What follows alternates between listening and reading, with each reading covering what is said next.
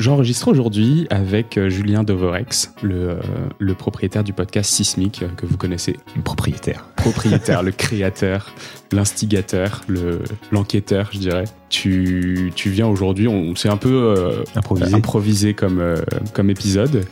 Tu, donc tu as une enquête un peu sur tous les grands enjeux du monde, je dirais, qui est assez vaste depuis, depuis six ans. Et donc on va faire un peu le tour de tout ça. Tu viens de lancer un livre aussi. Euh, qui sort pas tout de suite, mais qui sera sorti au moment où cet épisode euh, euh, sera diffusé. Il sort demain, donc le 16 février. Donc je pense que ce sera, ce sera bon du coup. on va, on va discuter un petit peu de, de, tout, de toutes tes découvertes et de, de, ce que recèle ton, ton livre dans, dans cet épisode. Avant de, commencer, je vous propose de vous abonner au podcast, évidemment, euh, de, euh, de, nous suivre sur les réseaux sociaux aussi. Ça nous aide énormément à progresser. Euh, Donnez-nous votre avis sur le podcast et sur les invités. Faites-nous des suggestions d'invités aussi, ça nous arrange toujours. On a, on a toujours plein d'idées en tête, mais parfois il y a des sujets qu'on a laissé passer, qu'on a oubliés, et on se rend compte qu'il y a tout un monde qu'on n'a pas encore exploré dans The Big Shift. Donc n'hésitez pas à me le dire sur LinkedIn, sur Instagram, si vous avez des idées d'invités ou de sujets à aborder euh, qu'on n'a pas encore fait dans les 80 derniers épisodes. Je pense qu'on peut commencer maintenant, après ce petit... Euh, c'est bien, c'est bien cette petite intro. cette petite intro improvisée aussi. J'irai voir les invités qui sont recommandés, du coup ça m'inspirera peut-être. Bah, je pense qu'on en a quelques-uns en commun. Pas mal, je pense. Sur la partie, euh, sur la partie climat, euh, essentiellement pour mm. toi. Euh, j'ai vu qu'il y avait Cédric Ringenbach qui est passé une ou deux fois chez toi aussi. Tout à fait, un des premiers. Un des premiers, ouais. Bien écoute, je te propose de, commencer cet épisode. Il y a une question que toi, tu aimes bien poser à tes, invités, c'est le, le, regard qu'ils portent sur le monde et sur les enjeux actuels, un peu liés à leur silo d'expertise. Euh, de mon côté, moi j'aime bien poser cette question-là. Quel est ton sentiment vis-à-vis de la situation climatique? Euh, Est-ce que du coup tu peux me donner ton regard euh, sur la situation actuelle? Sur le climat? Sur le climat ou sur ce, que, ce que tu portes comme, comme jugement, comme appréciation de, de, de notre, de notre société de, et des efforts qui sont faits peut-être un peu plus sur le sujet climatique, mais, mais en général aussi. Ok. Hum, alors cette question des lunettes, moi j'aime bien, bien la poser euh, en, en, introduction parce que ça me permet, euh, et donc je vais, répondre, hein, je n'évite pas la question, mais euh, je trouve que c'est une, c'est une manière super intéressante de commencer une conversation parce que ça permet de voir, de poser et de comprendre en fait comment l'autre regarde le monde. Qu'est-ce qu'il ce qu'il voit par rapport à son niveau d'expertise, par rapport à qui il est aussi, d'où il vient, par rapport à à, son expérience de vie, son expérience professionnelle. Et donc, on, notre manière de la poser, ça va être d'où tu parles. Et ça permet de, de, de comprendre d'entrée quels sont aussi les biais. Qu'est-ce que la personne, pourquoi la personne voit ce qu'elle voit et aussi qu'est-ce qu'elle ne voit pas. Donc c'est aussi, moi c'est le cœur de ma démarche en fait avec Sismic, c'est d'essayer de, de varier les angles de vue et de faire changer un peu de regard, d'abord de faire changer mon propre regard et de, changer de regard. Donc c'est donc moi, quand je regarde des sujets euh, aussi larges que la problématique écologique, problématique climatique et plus largement le, le, monde, bah, je le fais avec euh, avec mes yeux de euh, français dans ma langue qui est qui a ses limites, qui qui, qui amène des pieds, hein, puisque chaque langue permet, avec, avec différents mots, de penser le monde un peu différemment, et puis avec mon regard d'homme, avec, avec mon regard de blanc, avec, avec mon, regard de... Enfin voilà, toute mon histoire derrière. Et puis toutes mes bulles d'information qui sont historiquement là parce que j'ai cliqué sur telle ou telle chose, j'ai liké telle ou telle chose. Donc comme on le sait, on est enfermé dans, dans, des bulles. Donc mon feed aujourd'hui, LinkedIn, Instagram, Facebook ne ressemble plus du tout à ce qu'il pouvait être euh, il y a encore cinq ans avant que je commence vraiment à, à m'intéresser à tous ces sujets-là. Et donc je ne vois plus du tout la même chose. Et à chaque fois, c'est intéressant de remarquer que quand on entre dans une conversation et quand on parle à quelqu'un, bah, une des raisons pour lesquelles on n'est pas d'accord tout de suite, c'est qu'on n'a pas vu la même chose, tout simplement. C'est pour ça que c'est intéressant de parler à la fois des lunettes filtrantes, puisque euh, le réel qui arrive à nous, la, portion du réel qui arrive à nous n'est pas la même pour chacun. Et après, il y a la partie un peu déformante qui vient de, euh, bah, notre histoire, de nos, heuristiques, de notre fonctionnement de, cerveau, qui fait qu'on va retenir telle ou telle information, même quand on la voit. Et, euh, donc, on ne voit pas toute, les, toute, la, toute la même chose. Et souvent, d'ailleurs, c'est ce, ce, donc c'est ce décalage de, de, point de vue, ce décalage d'analyse qui fait qu'on a du mal à s'entendre. Voilà. Donc, je trouve ça toujours intéressant de commencer par se mettre un petit peu, ça force à se mettre à la place de l'autre. Mm. dire, ah, ok, voilà ce qu'il voit, voilà qui il est, voilà d'où il vient.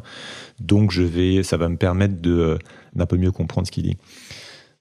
Mon, la manière dont j'essaie d'appréhender des sujets aussi larges que, bah, que le climat, ça va être de, de faire ça précisément. C'est ce qu'on appelle l'approche un peu systémique, c'est d'essayer de, prendre de la hauteur de vue sur le sujet, de regarder euh, quelles en sont les, les différentes euh, composantes, les différentes manières d'en parler, de regarder quels sont les différents avis sur un même sujet.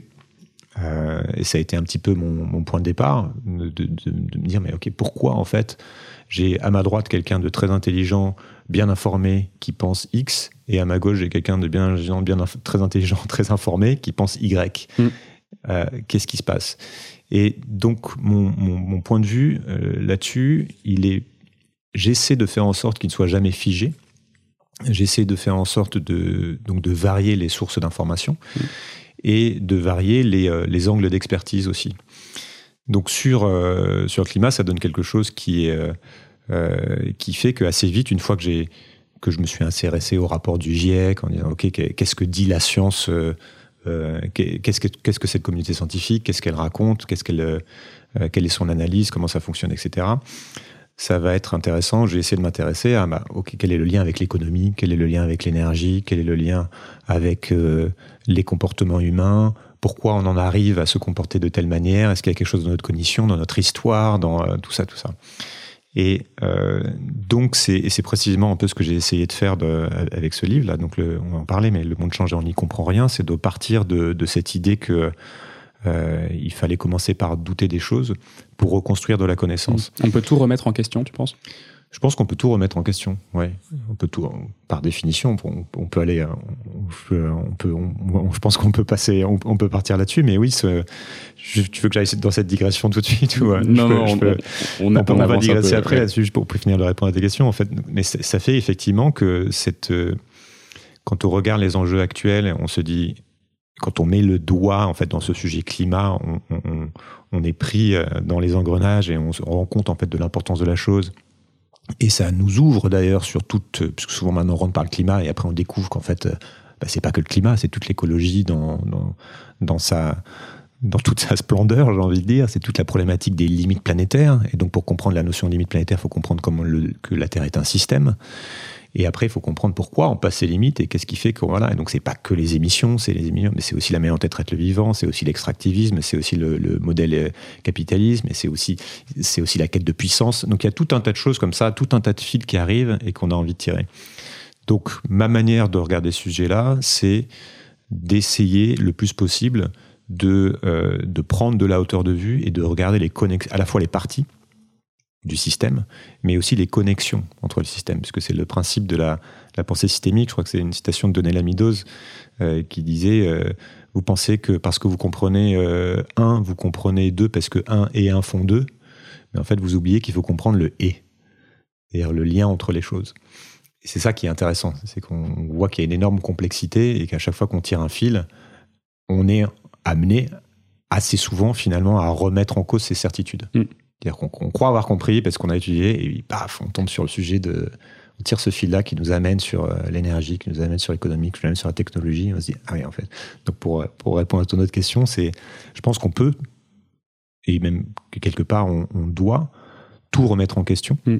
Il y a un titre d'épisode, c'est Qu'est-ce que le réel?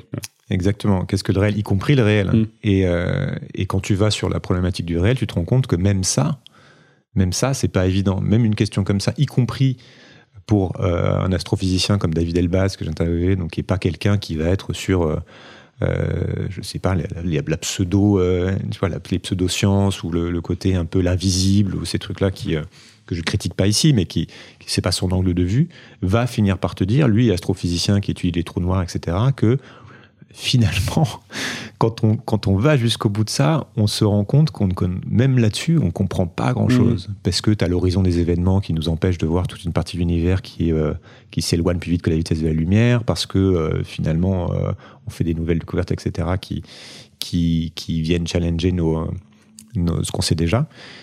Néanmoins, ce qui est intéressant, c'est de voir que dans la connaissance que collectivement on a construite, il y a des choses solides. Mm. C'est ça, j'allais dire, quel est le danger de tomber dans le relativisme, de toujours remettre en question et de dire tout est remettable en question, tous les avis sont entendables? En fait, et c'est la beauté de la science, c'est-à-dire que c'est la seule méthode de construction de connaissances qui euh, intègre et même qui est fondée sur l'idée que tout peut être mis en question tout le temps et qu'on ne parle tout le temps que de théorie. On ne parle pas de réalité scientifique, on ne parle que des théories.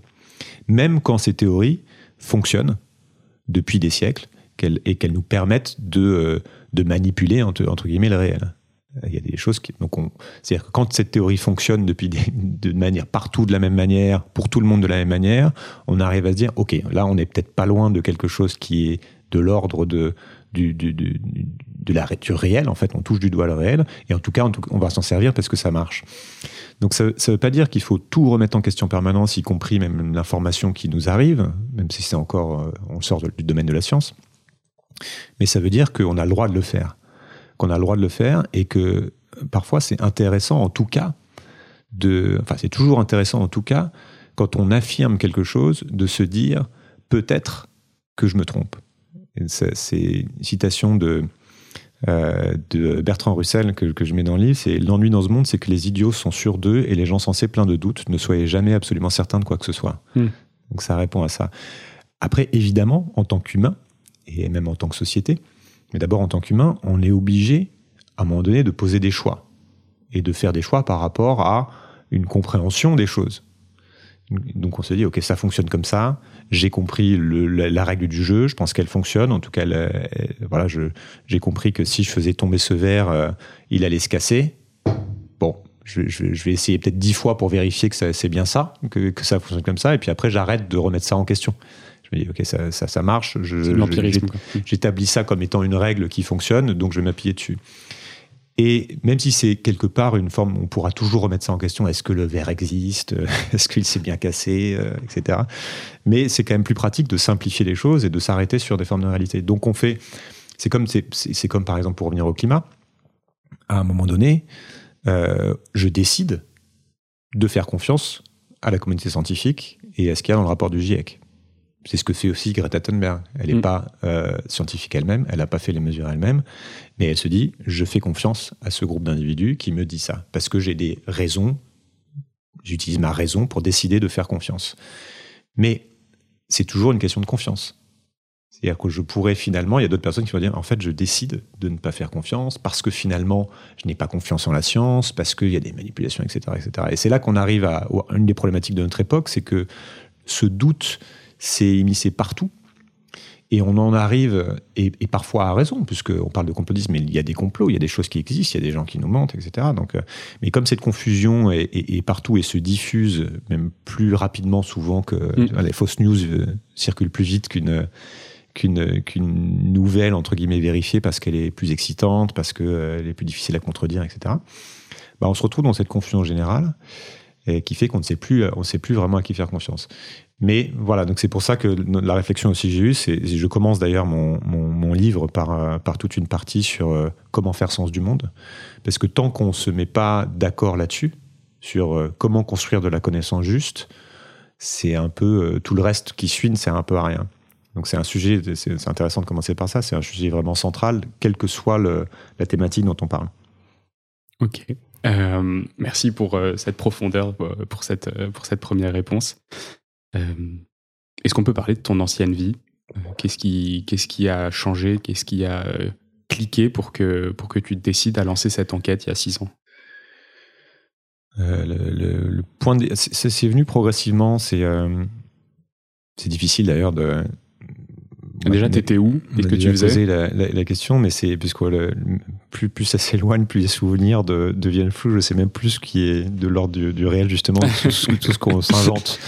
Tu sais, parce que forcément, tu romances un peu le truc, même dans ta tête pour toi-même. Euh, c'est intéressant, c'est pareil. Les, les, souvenirs, en fait, à chaque fois qu'on fait remonter un souvenir, mm. C'est le cerveau qui le reproduit. C'est pas comme un disque dur, on va chercher une information qui est stabilisée. C'est à, chaque fois ton souvenir change sans qu'on s'en rende compte. Quel est ton storytelling alors Mon storytelling, voilà. Euh, tu, tu as raison, parce que je peux partir dans les digressions, tu vois, ça, peut aller, ça peut aller vite. Euh, non, alors j'étais. Faire court. Donc moi j'ai j'ai un parcours assez classique de d'école de commerce et puis après à bosser dans les dans les grandes boîtes plus dans le secteur du luxe en, marketing puis en transformation digitale ce qu'on appelle aujourd'hui. Et, et, ça m'a amené à, partir à Hong Kong quand j'avais 29 ans. J'y ai passé j'ai passé 5 ans. Et et tout allait bien en fait. Je gagnais, euh, je gagnais très bien ma vie. Euh, le, changer de, de, de, carrière tous les ans et demi, tous les deux ans, euh, avec avec avec des responsabilités. Enfin, une vie très trépidante, très excitante. Donc, je parle dans, dans le livre. J'étais dans ce bureau là au 50e, 50e étage d'un immeuble avec vue sur toute la baie de Hong Kong. Donc il y a un côté très grisant, très satisfaisant. Mm. Je prenais mon café le matin face à, face à cette ville, à cette forêt de forêt d'immeubles. Il y a cette quête de puissance aussi. Ouais, c'est en plein dans le jeu. C'est pour ça que je parle du. De, on va revenir là-dessus, je pense, mais la manière dont je parle de ça, c'est de, de, me dire que je jouais euh, à, à, mon jeu de la vie à moi, avec euh, dans les règles très classiques du jeu, qui est euh, euh bah, la, acquérir un statut professionnel, euh, gagner de l'argent, euh, euh, voyager, enfin essayer de vivre, des expériences. Et puis voilà, c'est cette quête de cette pulsion de, puissance qui se matérialise aujourd'hui dans nos sociétés via ça, via ce type de parcours de manière très classique. Hein. Voilà, monter une boîte et puis la, la, vendre et puis après monter une autre boîte et puis faire une exit. Enfin, il y a, tout. Et puis on valorise en fait ce type de ce type de parcours. Donc j'étais euh, euh, complètement là-dedans et plutôt satisfait du truc, même si euh, j'étais pas hyper intéressé par mon boulot, ça se passait quand même bien pour moi. Et je pense que le déclic est venu petit à petit. La, donc la manière dont je le raconte, c'est que j'avais un, travail qui m'amenait à, à faire pas mal de, de comme on dit, c'est-à-dire comme j'étais sur le numérique, euh, depuis même 2005, donc avant les réseaux sociaux, etc. C'était de digérer ce qui se passait, où allait la technologie, comment le marketing était en train d'évoluer, comment la, la, stratégie était en train d'évoluer, et de, de regarder où, où, où, ça allait, de digérer ça et de le restituer à des gens qui n'avaient pas le nez dedans.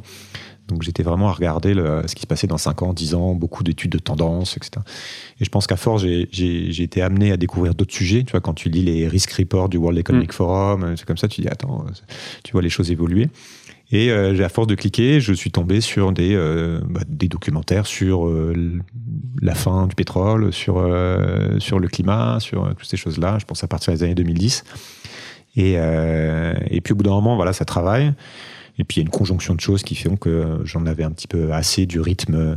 Euh, du rythme effréné de travail. c'est, en plus, quand tu es à Hong Kong, as, je me souviens, mon épouse avait 10 jours de vacances par an.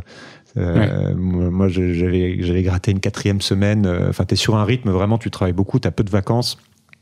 Euh, voilà, c'est le, le, style. En Asie, c'est pareil qu'aux États-Unis. Je crois qu'ils ont une ou deux semaines de vacances. Et, donc c'est très intense. Donc au bout d'un moment, tu as de la fatigue aussi physique qui s'accumule, un peu le ras-le-bol. Et puis là, ce que j'appelle, j'ai fait la crise de la quarantaine avant, avant l'âge, parce que j'ai fait à 34-35 ans, cette espèce de, de, recherche de sens. Tu te dis, mais qu'est-ce que je suis en train de faire? Est-ce que je vais faire ça encore pendant 10 ans? À quoi ça sert mon boulot? Euh, observer la petite fourmilière en bas qui bouge et dire mais d'où ça vient tout ça comment ça marche cette ville c'est complètement dingue euh, à remarquer petit, à petit des petites choses sur euh, mais où est-ce qu'il va tout ce qu'on balance là ça va où on est sur un petit truc hyper dense comment ça marche la logistique et voilà et à tirer le fil et au bout d'un moment j'ai vraiment eu le sentiment d'avoir des, œillères à force de, de, découvrir ces sujets, je me suis dit, OK, j'en je, je, ai marre. J'en ai marre de ce rythme, j'en ai marre de pas comprendre ce qui se passe. Euh, je veux m'arrêter. Donc, on a tous les deux démissionné avec, avec mon épouse et on a quitté nos, nos, nos, nos beaux jobs. Personne ne comprenait. Hein, on dit, mais attends, tu c'est pas à 34 ans que tu, en plein, en plein dans le truc où tu peux avoir le super job d'après mmh. que, tu, que tu démissionnes. Et dit, OK, on, on s'en va. Et on a pris un an à, à se poser à, à différents endroits. Euh, pour, euh, pour commencer à étudier. Et donc, moi, j'ai appelé ça lever, lever mes œillères. Donc, et on a fait sur euh, donc un peu de développement personnel, qui était très à la mode à l'époque. Je pense que ça l'est toujours. Hein, je mets, mais à réfléchir sur soi, réfléchir sur le monde. Donc, j'ai découvert les Frédéric Laloux sur les Reinventing Organizations, pour ceux mmh. qui connaissent, les théories You de Otto Charmer sur la, justement la systémie, qu'est-ce qui est en train de se passer dans le monde. En fait, le climat, c'est juste le, le, le, le tip of the iceberg, la partie émergée de l'iceberg. Euh, et puis voilà, et donc et après j'ai décidé de revenir en France et puis j'ai continué ce, ce truc-là jusqu'à lancer Sismic et le, le, prolongement en fait de, de cette démarche que j'ai voulu partager avec d'autres gens. Okay. C'est un peu plus large que l'écologie du coup. Pourquoi, pourquoi tu as lancé ce forme plus large que, que l'écologie. D'ailleurs, l'écologie n'était pas vraiment le point d'entrée en fait. C'était euh, euh, c'est intéressant que tu dis ça parce que d'ailleurs souvent Sismic est perçu comme un comme un podcast sur l'écologie. Alors que ça doit être euh, un tiers des épisodes. Mais tu disais quand même qu'il y avait toujours dans tous les épisodes un, moment un peu où ça se, ça se raccrochait parce que de plus en plus il y a un peu ce, cette liaison avec tous les grands sujets un peu euh, euh, sociétaux. En fait, j'ai voulu avoir dès le début une approche systémique mm. et c'est ce que j'ai voulu retranscrire même dans le, dans le générique d'ouverture en, croisant un petit peu tout ça dès, dès le début. Et euh, la manière dont je l'ai décrit sur le, sur le site, j'ai fait comme ce travail d'essayer de, cadrer ça. Ok, c'est quoi la, ligne éditoriale, entre guillemets? Et je me dis, je vais parler de trois grands, des trois grands systèmes qui sont importants aujourd'hui dans le podcast. Tu as le système planétaire, mm. avec ses limites. Donc là, tu touches pas mal à l'écologie, effectivement. C'est la problématique de comment le système est en train de se dérégler. Euh, mais j'en parle pas comme un truc écologique, c'est le système. Tu as le deuxième système qui est la société, mm. société humaine, et comment elle est en train d'évoluer. Donc ça, ça va m'autoriser à aller sur des sujets euh, bah, de société, entre euh, le, politique, euh, l'économique, euh, enfin voilà, tout, ce qui touche un peu à ça. Je pense que déjà, tu as dit ça, as dit ça, fait pas mal de sujets. Et puis la, le troisième, c'est les comportements humains, l'humain, et même peut-être l'individu. Donc ça, c'est pas comment on voit le monde, notre cognition, comment, comment on pense le monde, comment la technologie vient influencer nos, rapports aux autres, nos rapports à la société, etc. Donc ça, c'est trois trucs. Donc je parle de tout ça à l'intérieur du podcast, mais comme in fine, tu en arrives assez rapidement à la conclusion que si le mm. système Terre, que ce que j'appelle le terrain de jeu, en fait, euh, bouge trop, ou notre plan d'eau, pour, faire la métaphore maritime, euh, commence à trop s'agiter, finalement, tout le reste n'a pas grande importance, en tout cas sur le long terme. Donc, tu en reviens à ça. ok, on s'agite sur le court terme, mais oh, là, il y a des énormes vagues qui arrivent à côté. Parles à quelqu'un comme Claire Nouvian qui, euh, qui te dit que bah, ça se trouve, il n'y a plus de poissons dans, dans, dans, 15 ans ou dans 20 ans dans les océans. Bon, bah, en fait, tout le reste, la problématique des retraites, elle te ressemble toute relative finalement. Donc c'est pour ça que j'essaie de, de raccrocher les deux. Tu te souviens pourquoi est-ce que tu as décidé de lancer un podcast?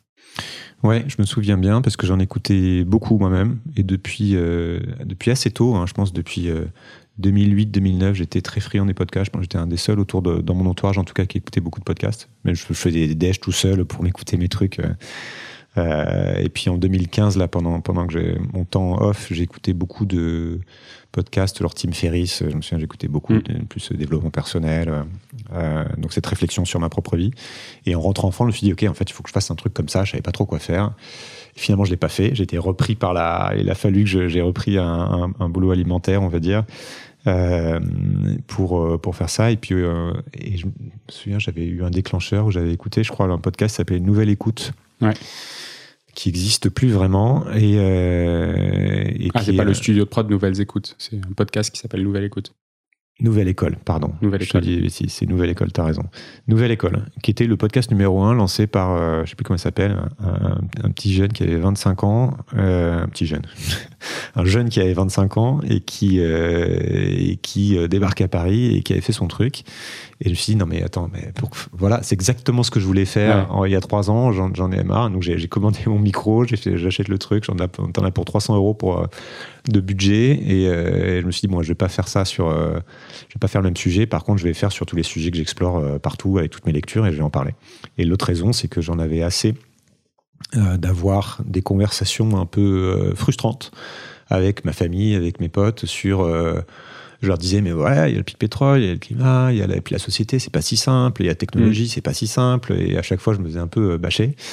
Et, et plutôt que d'aller de, d'aller toujours dans le débat, je me suis dit, OK, je vais diffuser ça, je vais aller donner le micro à quelqu'un qui en parle mieux que moi. Si ça vous intéresse, vous écoutez, on en parle après, sinon j'en parle plus. c'est ce qu'on disait sur ton, sur ton livre juste avant de commencer à, enregistrer, c'est que parfois c'est compliqué de, de parler d'un sujet complexe et de vendre un sujet complexe à des gens qui ont plutôt l'habitude sur les réseaux d'être euh, dans une dans le, fait d'attraper de la communication de façon très binaire. Euh, donc, euh, tu, tu, parlais des bulles, euh, tu parlais des bulles tout à l'heure, et, et ceux qui ont le plus de voix, c'est ceux qui, qui gueulent le mieux, en fait, et qui, et qui disent des trucs très, très francs et très marqués, très polarisants. J'ai cette phrase de, Nietzsche hein, que j'ai sous les yeux, hein, je ne fais pas semblant de la connaître tout par cœur. Le demi-savoir triomphe plus facilement que le savoir complet, il conçoit les choses plus simples qu'elles ne sont et en forme par suite une idée plus saisissable et plus convaincante. Euh, euh, c'est joliment dit, mm. mais c'est exactement ça. C'est-à-dire que tu as. quand, quand, tu veux aller sur un sujet compliqué, qu'en plus tu maîtrises pas parfaitement, très vite, tu es face à des murs parce que euh, on, va, on va venir te titiller sur attends, c'est quoi ta source, c'est quoi, c'est pas exactement ça, etc. Et puis au-delà de ça, même quand tu as, aussi des gens qui sont très bien renseignés, qui ont leurs arguments, et si t'es pas euh, complètement prêt avec euh, tout ce qui va bien comme info, et surtout pas prêt à rentrer dans le débat, bah tu t'arrêtes quoi. Enfin, ça tombe à plat. Donc, et moi, c'est plutôt ma posture, en tout cas avec les gens qui m'entourent, c'est je, je, ne débat pas. Je, ne sais pas te convaincre en fait. Mm. Et c'est plus facile pour moi de dire, bah, va écouter ça, si ça te convainc, euh, tant mieux. Euh, et puis on peut en parler, on peut en discuter avec euh, ce que je vois et ce que je vois pas. Mais je vais pas et je suis, je suis pas de prosélytisme. Oui, je fais exactement pareil. Maintenant, je, je, je, fais des liens de redirection vers tous les épisodes qu'on a enregistrés. Je dis plus rien moi-même.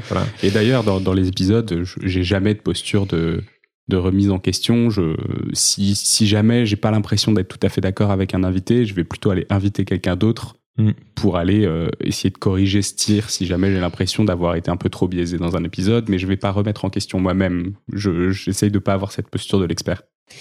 Ouais, mais c'est compliqué parce que tu vois que ça.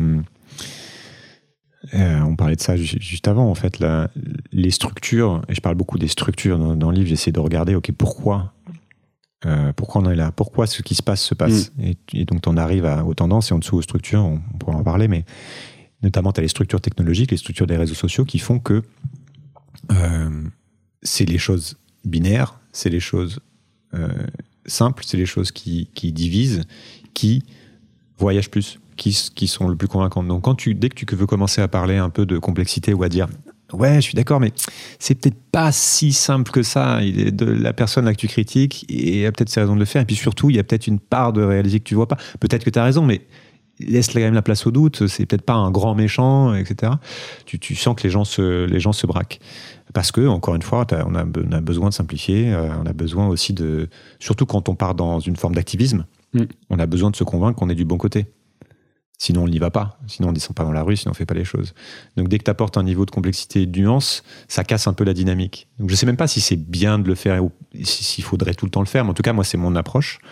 Euh, et c'est pour ça que j'arrive. C'est pour ça que fondamentalement, je suis pas un activiste parce qu'à chaque fois, je vais moi-même me remettre en question sur. Euh, alors, attends, pourquoi C'est peut-être pas si simple. T'as peut-être des choses que t'as pas vues, etc. Euh, mais ça, ça, ça, marche pas pour tout le monde. Hmm. C'est quoi le sujet que tu préfères aborder? J'en ai écouté quelques-uns. Tu, tu, parles beaucoup du, du risque techno et ça, j'avais, j'avais pas ça en tête, mais du coup, ça doit être lié aussi au fait que tu as beaucoup travaillé sur le numérique. Euh, tu aimes bien parler d'intelligence artificielle, des algorithmes, des comportements humains liés à ces, à ces, à, ces technologies-là Est-ce que c'est ton sujet préf? Est-ce que euh, est-ce qu'il y en a d'autres? Qu'est-ce qui te qu'est-ce qui te motive le plus à chaque fois à enregistrer avec des experts? C'est ce qui me les conversations les plus euh, les plus enivrantes, on va dire, enfin les plus satisfaisantes, c'est euh, c'est quand ça part sur quand quelqu'un en face de moi a la capacité à vraiment connecter des sujets entre eux d'une nouvelle manière. Hmm. Donc c'est pas tant un sujet, que euh, cette, euh, justement la, pensée systémique.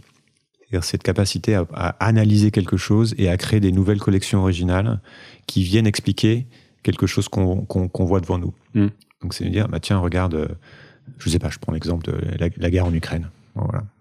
Bah, quand tu arrives et tu as quelqu'un qui t'explique, OK, une des raisons de la guerre en Ukraine, c'est parce qu'il y a une problématique sur l'énergie, euh, parce que il y a en fait tout un truc autour des centrales nucléaires qui euh, que les Russes voulaient récupérer, etc. Enfin, tu vois, pareil, je vais pas aller dans le détail, mais mais tu as ça te donne un nouvel angle de lecture sur quelque chose que tu vois et qui te qui te fait changer de regard mm. sur la chose.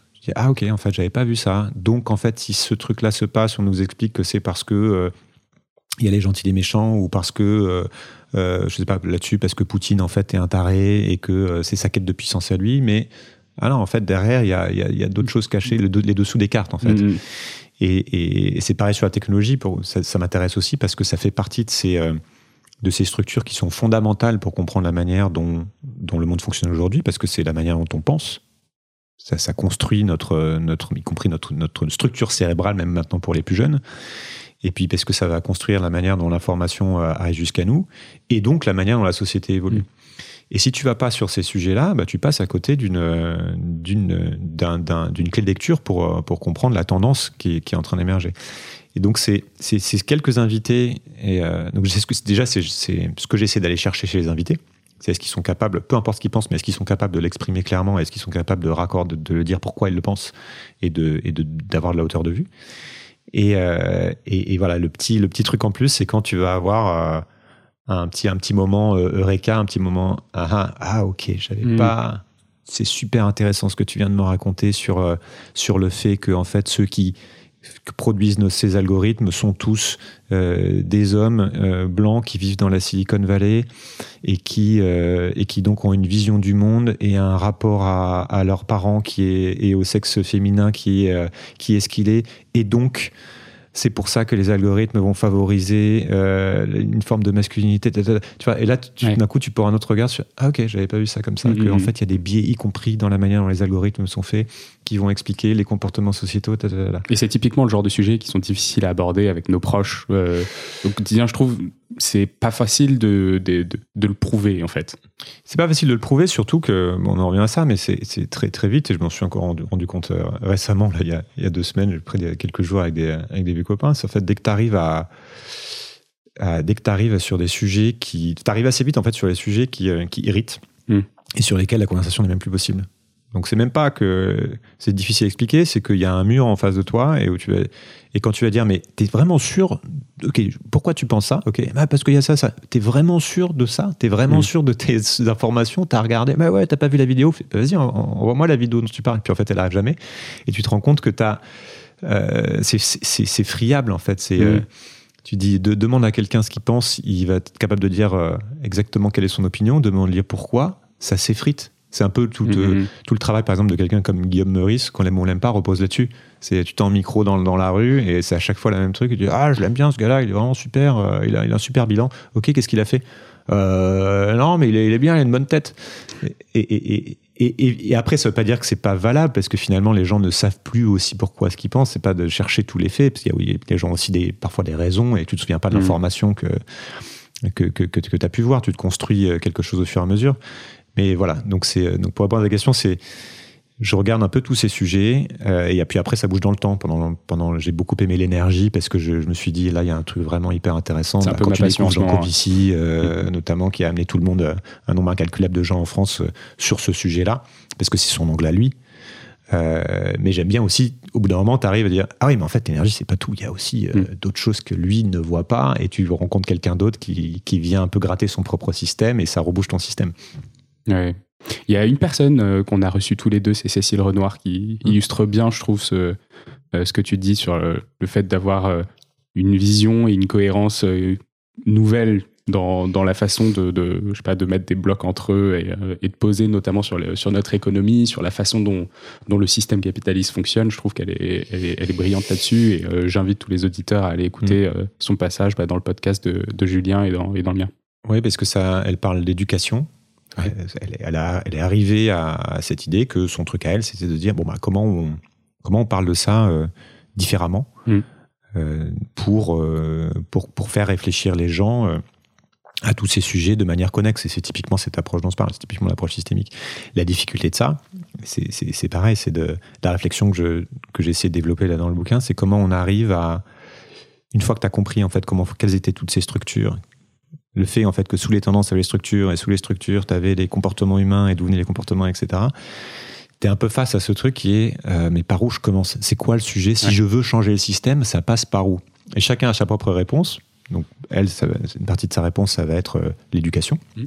Parce que pareil, il faut bien finir par faire un choix, et donc tu essayes.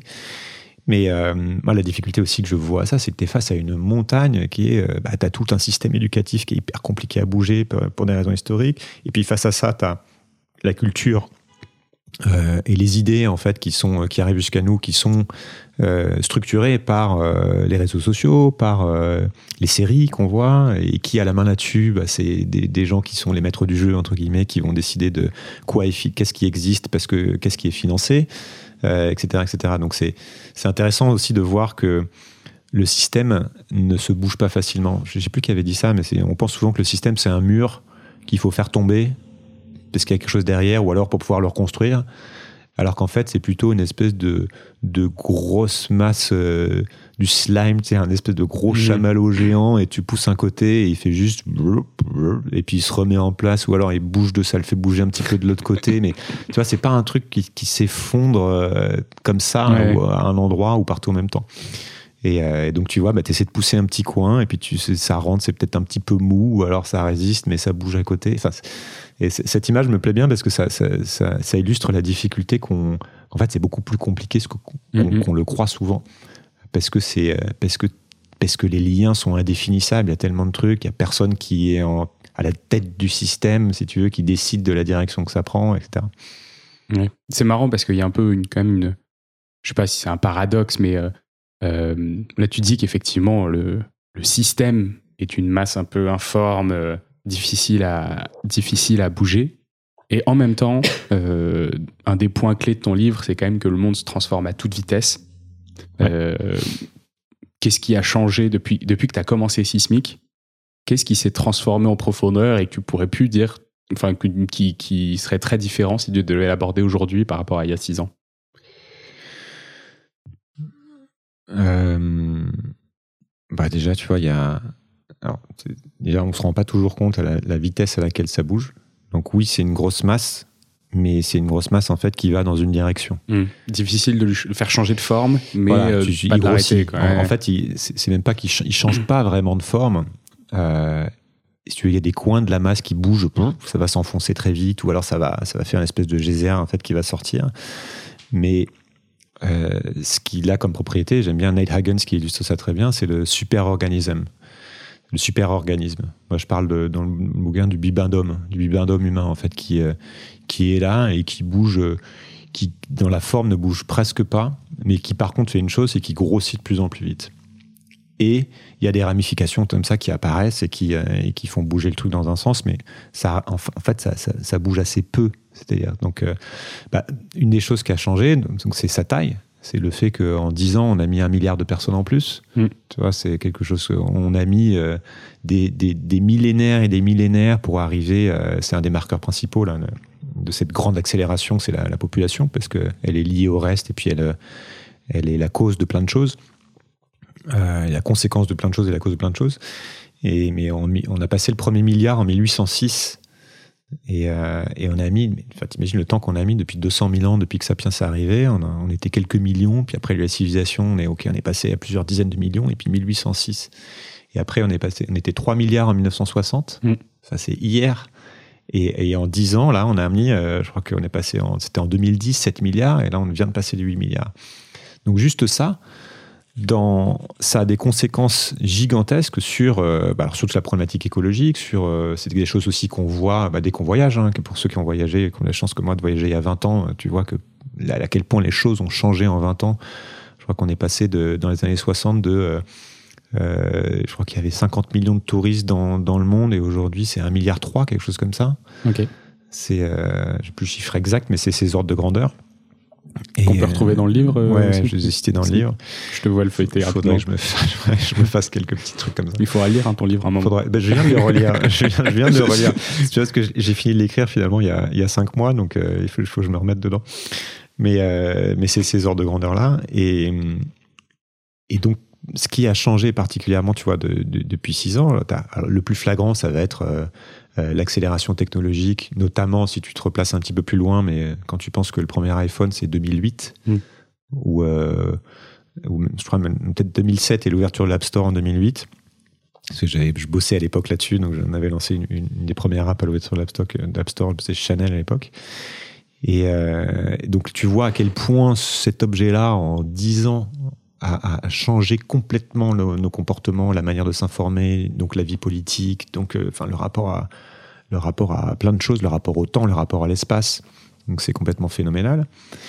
Et là, c'est sur cette problématique numérique, c'est un petit peu moins visible euh, depuis six ans parce que les objets étaient déjà là, donc il y, a très peu de progrès finalement. Typiquement, l'objet a très peu changé mm.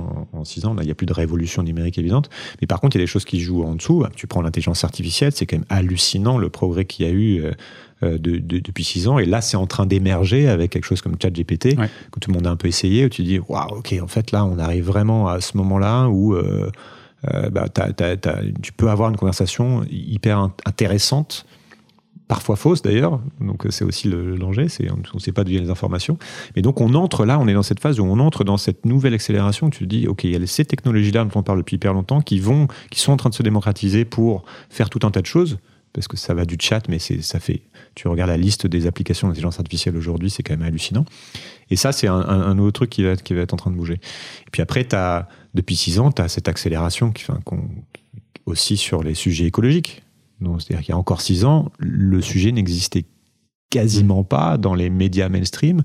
Bah là, tu as eu euh, une canicule, une deuxième canicule, une troisième canicule, euh, des, inondations, des trucs qui se passent, des méga, des méga ouragans. Enfin, là, c'est concret. Depuis, c'était quoi, l'été 2018, la première grosse canicule il y a eu un, ce qu'on appelle un point de bascule, en tout cas dans l'opinion. On dit, OK, en fait, euh, c'est concret. Et puis bah, là, chaque année, on va avoir de plus en plus de feux. Et puis chaque année, on va se dire, ah, c'est marrant quand même, ça brûle. Pourquoi ça brûle.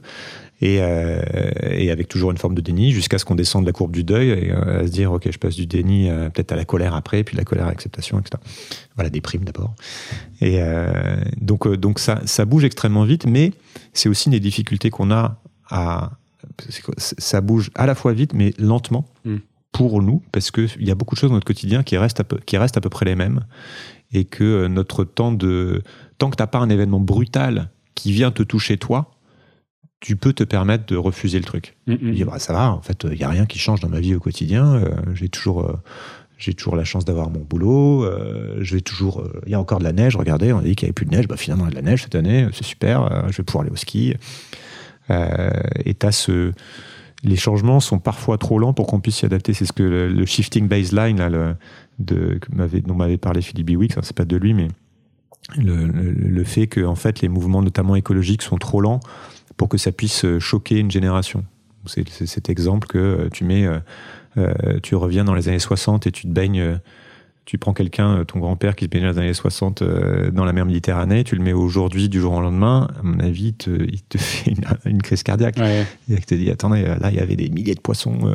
C'est illustré dans le film de Cousteau, justement, il y, a, une scène comme ça.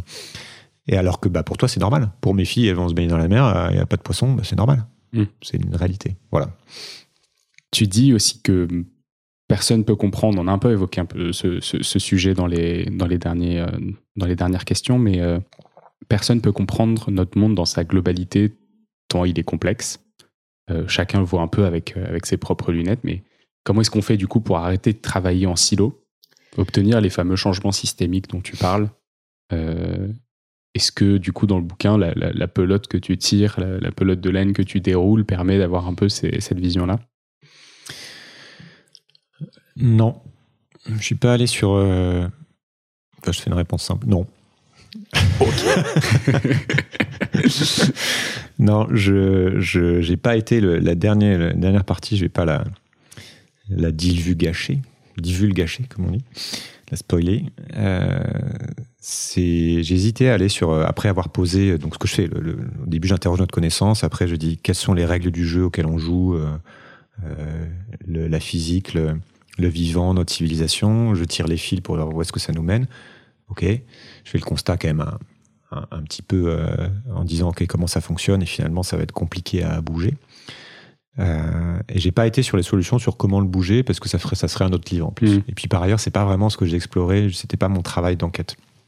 C'est pas mon angle. Il y a d'autres gens qui font ça, qui sont vraiment focus sur les solutions. Euh, donc moi, moi, ça a été plutôt d'explorer en tant qu'individu comment comment on vit avec ça comment on traverse cette époque.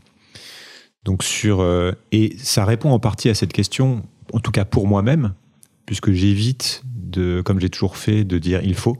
Mm. J'évite de dire c'est vers ça qu'il faut aller, c'est ça la solution, c'est comme ça qu'il faut se comporter. Je, reste dans cette ligne qui est, euh, je donne les informations avec mon prisme de vue, faites-en ce que vous voulez. Parce que de toute façon, je, je pars du principe que chacun, de toute façon, va en faire ce qu'il veut. Euh, je maîtrise pas la manière dont les choses sont reçues. Ça dépend du moment où c'est reçu, ça dépend de la personne, ça dépend des lunettes, on en a déjà parlé. Mais euh, ma réponse à ça, ça va être euh, de dire, OK, il faut apprendre à reconnecter les sujets entre eux, sinon on s'en sortira pas. Voilà. Peut-être que même en faisant ça, ça va être compliqué de toute façon, parce qu'il y a des choses qui sont figées, il y a des choses qui, nous dépassent, il y a des mouvements qui sont déjà enclenchés.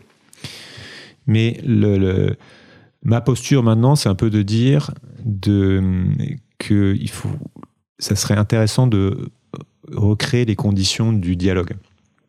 Et c'est un peu, euh, je me suis basé sur les, trois menaces euh, mortelles entre guillemets dont que m'avait cité euh, Noam Chomsky quand quand je l'avais interviewé et qui me, je lui avais posé la question, c'est quoi les enjeux du, siècle? Il avait parlé de la crise climatique, mm. le danger nucléaire qui reste toujours présent et qu'on oublie, et l'incapacité en fait à raisonner ensemble sur sur ces sujets. Donc, c'est-à-dire qu'on a des enjeux qui sont énormes, mais on, on est en incapacité de, de, les résoudre actuellement, collectivement. Et moi, c'est plutôt ce troisième point qui m'intéresse parce que c'est le seul finalement sur lequel je me dis qu'il y a, a peut-être quelque chose à faire. Et puis c'est lié à mon travail. C'est, comment on fait pour faire en sorte que euh, les gens se parlent, les gens s'écoutent, les gens soient capables de prendre des décisions ensemble on est dans, un système de fonctionnement où s'il n'y a pas de consensus sur quelque chose, ou même un demi-consensus sur quelque chose, il n'y a pas grand-chose qui se fait, ou alors ça va se faire dans l'affrontement permanent. Et ça, euh, ça délie les choses. C'est euh, c'est Abdenour Bidar qui me parlait, le philosophe qui me parlait de, pour, pour lui, qui a cette image des tisserands, donc le tissu déchiré du monde. J'ai repris ça, c'est comment on reconstruit le lien c'est assez bateau maintenant comme phrase, mais le lien au monde, le lien aux autres et le lien à soi. Mais je pense que ça passe par là. C'est-à-dire que tant que euh, on est tous les uns et les autres persuadés d'avoir raison, il n'y a pas grand-chose qui peut se faire. Mm. Et la préconisation, ça va être de dire, en tout cas déjà pour moi-même, comment je fais pour, euh, pour écouter mieux, comment je fais pour euh, apprendre de manière plus régulière à remettre en cause certaines de mes certitudes, à accepter que, euh, que l'autre puisse avoir, puisse avoir d'une part de vérité. Euh, ça. Et puis après, il y a une réflexion à avoir sur bah, comment tu organises ça. Mm. Il y a des gens qui font ça très bien dans les entreprises pour recréer les conditions de dialogue, pour faire en sorte que les gens s'écoutent, pour écouter les, les, angoisses des uns et des autres, les idées des uns et des autres. Et ça revient à cette idée d'intelligence collective qui, euh, qui est devenue, pareil, un peu, un peu, un peu mainstream. Mais je pense que je ne sais pas si c'est possible de faire ça, vu les structures actuelles. On parlait des structures technologiques, des structures de communication, des structures de médiatique qui vont pas du tout dans ce sens-là. On va, voilà, c'est le règne du clash, beaucoup plus qu'il y a même encore dix ans, c'est le règne de la petite phrase, tout doit être simplifié, le temps d'attention de moyen d'un humain est passé à 8 secondes, c'est euh, le zapping permanent, tu vois, tout nous amène vers ça structurellement, il y a des raisons à ça, parce que c'est du business derrière, parce que c'est de l'attention, c'est l'économie de l'attention. Donc je ne sais pas si c'est faisable, mais en tout cas, je me dis, tant que c'est en place, c'est très compliqué d'aller euh, d'aller dans le même sens. L'autre sujet, c'est qu'il y, a, deux niveaux de lecture. C'est-à-dire, il y a, je parle des vagues, en fait. C'est quand on est, sur, on est sur notre bateau et la mer commence à tanguer, et puis on est occupé, on a le nez dans le guidon, enfin, dans le guidon, dans, dans, dans nos commandes. Et, euh, et on a deux, deux défis. C'est le, un, comment je fais pour faire en sorte de ralentir le moteur, entre guillemets, pour arrêter de créer des turbulences donc c'est la problématique de, je sais pas, diminution de notre impact sur, mm. sur la planète, diminution des émissions, etc. C'est comment je fais en sorte que les vagues ne deviennent pas complètement incontrôlables. Et la deuxième problématique, c'est comment je fais pour euh, me préparer aux vagues qui sont déjà là et qui arrivent et qui sont de toute façon en partie incontrôlables. Et ce dont j'ai peur, moi, c'est qu'il y a une partie, qu'on sous-estime ces vagues qui sont déjà là, qu'on se concentre euh, beaucoup sur euh, justement à essayer de, parler de ralentir le moteur, ce qu'il faut, faut faire mm. malgré tout, mais que tu as, une problème, qui, qui as un sujet qui est vraiment comment la société tient dans un contexte qui se tend. Et là-dessus, si tu veux, arriver à apaiser le, le, dialogue, arriver à recréer des liens, ça me semble être fondamental, parce que sinon ça craque. Mm. Et là, tu arrives dans des, dans des sujets de, de, de tension sociétale euh, ingérables qui font que bah, voilà, quand, quand, quand, tu te prends la vague, euh, tout le monde prend l'eau, euh, par endroit ça devient euh, la guerre civile, ou alors ça devient le système mafieux, ou alors ça devient le chacun pour soi, etc. Et, et donc ça, c'est la... Moi, si, si, je devais travailler maintenant sur, le côté solution, intuitivement, j'irais plus vers, vers ce truc-là, qui est comment on, comment on maintient les conditions du vivre ensemble, entre guillemets. Ok, ce qui était un, des points de... Je pense que je crois que tu l'as eu aussi, Arthur Keller. Euh, qui en parlait comme ça beaucoup dans, dans, sa réflexion un peu systémique, dans le, le sortir du silo, c'était un de ses points. Un de ses points bah, lui, il, est, complètement là-dessus, sur cette idée de, de, résilience, hein, qui est devenu un peu un mot fourre-tout, mais euh, comment. Euh, ouais, qu'est-ce qu'on construit, qu'est-ce qu'on modifie dans nos structures, nos infrastructures, nos, nos manières d'être et de faire pour, pour pouvoir résister à, à cette aux événements à venir et, et puis traverser cette incertitude. Mm, mm, mm. Donc, le- donc moi, j'ai été, j'ai pas été sur les solutions systémiques. J'ai, plus partagé ma réflexion sur, en tout cas en tant qu'individu, ok, qu'est-ce que qu'est-ce que j'essaie de faire moi pour euh, pour me préparer à tout ça et pour pour, euh, pour continuer mon espèce de bifurcation en- que j'ai commencé à faire il y a il y a huit ans maintenant. Merci beaucoup pour, euh, pour cette leçon. J'ai du mal à chaque fois à enchaîner les questions parce que on part dans plein de trucs. Je te coupe pas parce que, parce que, parce que j'adore ce que tu racontes. On arrive à la fin de cet épisode. Euh, où est-ce qu'on peut retrouver ton livre dont on a bien parlé? Alors, ça s'appelle, euh, c'est le moment promo. Tiens, je, montre à Pour les-. Ça serait peut-être à l'envers, mais Non, ce sera dans, ce c'est sera un dans livre le bon jaune. sens et vous pouvez le euh, retrouver sur Instagram. 290 pages. euh, le monde change et on n'y comprend rien. Publié chez First. Et normalement, euh, il doit être à peu près partout. Il est euh, dans toutes les librairies, euh, ou alors faut le demander s'il y a On, pas. on mettra de toute façon euh, le lien de ton site en description pour que vous puissiez le retrouver assez facilement. Et puis, euh, et puis il est en ligne partout. Et il y a là, sur le site sur sismic.fr, il y a, il y a toutes les infos qui sont dessus. euh, euh, c'est le, c'est un prolongement des, euh, des podcasts. hein. C'est pas, euh, je précise que c'est pas du tout un résumé ou un transcript des, des épisodes. Euh, donc c'est complémentaire. Ça devient. J'ai voulu faire de Sismic une espèce de de média avec plusieurs objets dedans. Et Tu t'es appuyé voilà. sur certains de tes invités pour, le, pour la rédaction ou pas? J'ai ça c'était une vraie interrogation au départ tu vois comment je comment j'utilise ce matériel parce qu'en plus j'ai fait euh, j'ai plus- j'ai 104 épisodes à l'heure où on parle et, à chaque fois avec des prises de notes. C'est-à-dire sur le site il y a toutes les notes détaillées euh, le résumé. Donc je me suis dit euh, ok je vais devoir reprendre ça à un moment donné. Et en fait j'ai même pas relu ces notes pour écrire le livre. Euh, je suis parti de ce que j'avais retenu. Donc il y a je j'ai j'ai tout remis à plat en fait euh, sans c'est-à-dire que je m'appuie sur certains invités, je dois juste citer quatre ou cinq invités, peut-être un petit peu plus, euh, dans le livre, sans les citer, c'est-à-dire que j'ai pas repris des passages de l'interview. Ouais. Ou alors vraiment une ligne. Euh, voilà, J'avais dû le faire pour Denis Midos, que j'avais reçu aussi. Là, j'ai pris un petit paragraphe euh, parce qu'il explique le rapport Midos, donc c'était bien Ouais. pratique, délimité à la croissance. Mais sinon, euh, je me suis très peu appuyé dessus. Par contre, c'est eux qui m'ont ouvert des portes. C'est-à-dire que ça m'a, j'ai fait des recherches, euh, donc je, je vais citer les références que eux me citaient. J'étais, re- je suis revenu à la source en fait, qui est aussi leur matériau euh, principal de travail. Euh, par contre, j'ai aussi, par contre, j'ai beaucoup de références. Ce que j'ai choisi de faire, c'est de mettre des petits numéros en disant, tiens, de renvoyer vers un épisode qu'on retrouve à, à la fin. Donc, il y a quasiment la moitié des épisodes, je pense, qui sont mis en référence. Ok. Bah, écoute, merci beaucoup d'être passé à la maison pour cet enregistrement. Bah, merci à toi. Merci à tous les auditeurs qui sont encore là. Vous êtes les plus fidèles, on vous adore. N'hésitez pas à vous abonner si c'est pas encore fait. Il paraît qu'il faut le dire au moins trois fois par épisode. Euh, Alors, n'hésitez pas à vous abonner si c'est pas voilà, encore fait. c'est c'est la troisième. On aurait, dû, on aurait dû le faire au milieu, mais c'est pas très grave. Merci, salut. C'est la fin de cet épisode de The Big Shift. J'espère qu'il vous a plu et que vous en avez retiré quelque chose pour votre vie quotidienne. C'est ça le plus important. C'est beaucoup plus simple de parler du sujet sensible de l'environnement quand ses amis ou sa famille sont vraiment informés. Alors partagez le plus possible The Big Shift, ça aidera tout le monde. Et si vous avez des questions, des sujets que vous souhaitez qu'on aborde, des invités que vous voulez entendre, ou tout simplement que vous voulez qu'on discute de cet épisode, envoyez-moi un message sur LinkedIn. The Big Shift est produit par Echoes Studio. Si vous avez un projet audio, contactez-nous sur www.echoes.studio. Merci d'avoir écouté jusqu'au bout. Je vous retrouve très bientôt pour un nouvel épisode.